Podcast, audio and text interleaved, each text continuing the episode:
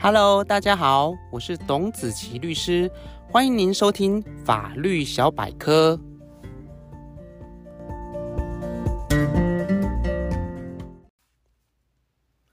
各位听众朋友，大家好，今天要和大家分享的主题是劳动基准法上的调动工作五原则。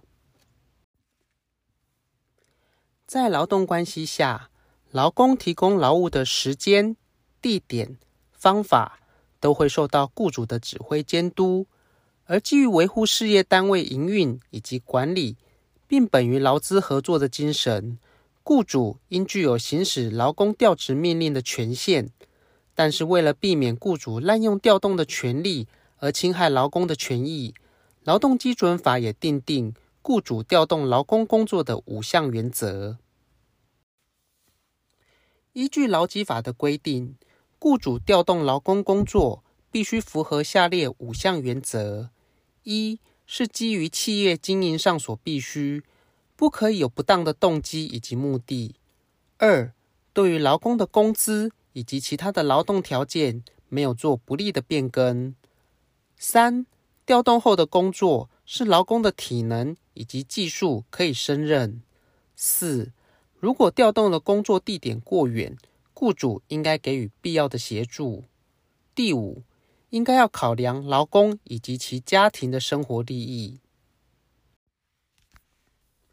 首先，关于基于企业经营上所必须，不得有不当动机以及目的，是指雇主的调职必须是经营上所必要，也禁止雇主出于个人的好恶，或者是为了逼迫劳工离职而予以调职。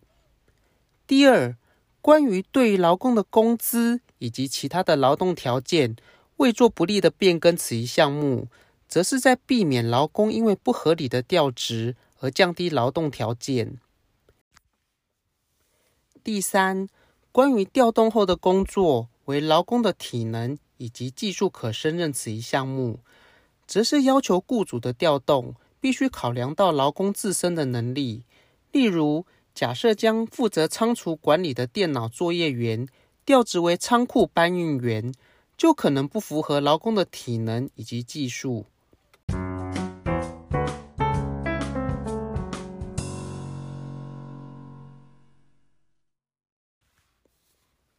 第四，关于调动工作地点过远，雇主应给予必要的协助。此一项目是指，劳工如果因为工作地点变更，需要增加相当的通勤时间、距离以及支付相应的通勤费用，雇主就应该视情形给予通勤补贴等协助。至于第五点，考量劳工以及其家庭的生活利益，此一项目也是要求雇主在行使调职权时，必须适当考量劳工权益的要素。而倘若雇主违反前述劳基法规定的调动工作五原则，劳工应该如何主张权利呢？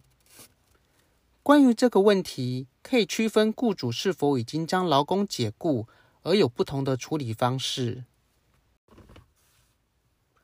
如果雇主以不符合前述的调动原则而调动劳工的工作，之后再以劳工不能胜任工作为由予以解雇。此时，因为雇主的调动不合法在先，因此解雇也不合法。劳工可以依法诉请确认雇佣关系存在，以恢复原有的劳动关系，并请求雇主给付雇佣关系恢复前按月应给付的原有工资。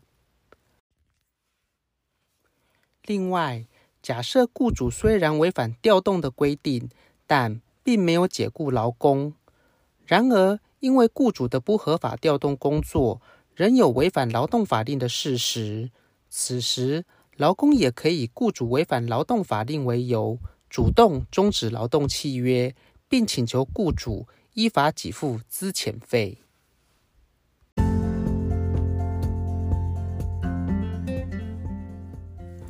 以上就是今天法律小百科的分享。